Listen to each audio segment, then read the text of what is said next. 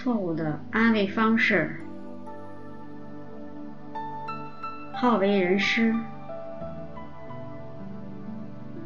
加谋曾说过：“我们很少信任比我们好的人，宁可避免与他们来往。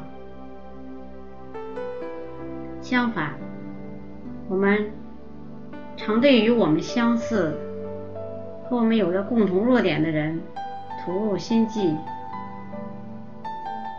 我们并不希望改掉弱点，只希望受到怜悯与鼓励。需要安慰的人，此刻最不想见到的就是老师，最不想听到的就是大道理。有对儿谈了六年恋爱，结婚没几个月的夫妻，吵着要离婚。有一天，女方办事需要输密码，却一下忘了，给丈夫打了二十多个电话，他都没接。回家时还淋了雨。于是进门就有点抱怨，想着他能安慰一下，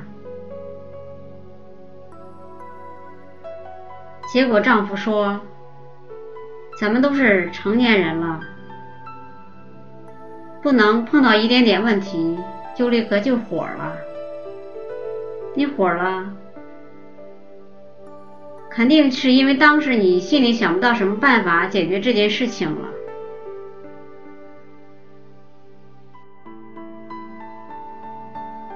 絮絮叨叨讲了一大堆道理，道理我都懂，但生活不是谈判，一定要分个你对我错。很多时候，我就是希望你能哄哄我，多关注我的感受，这样的话，我心里还能舒服一点儿。哪怕你给我倒个热水，拿个毛巾也行啊。结果上去就是你的怎么怎么怎么怎么，我得怎么怎么怎么。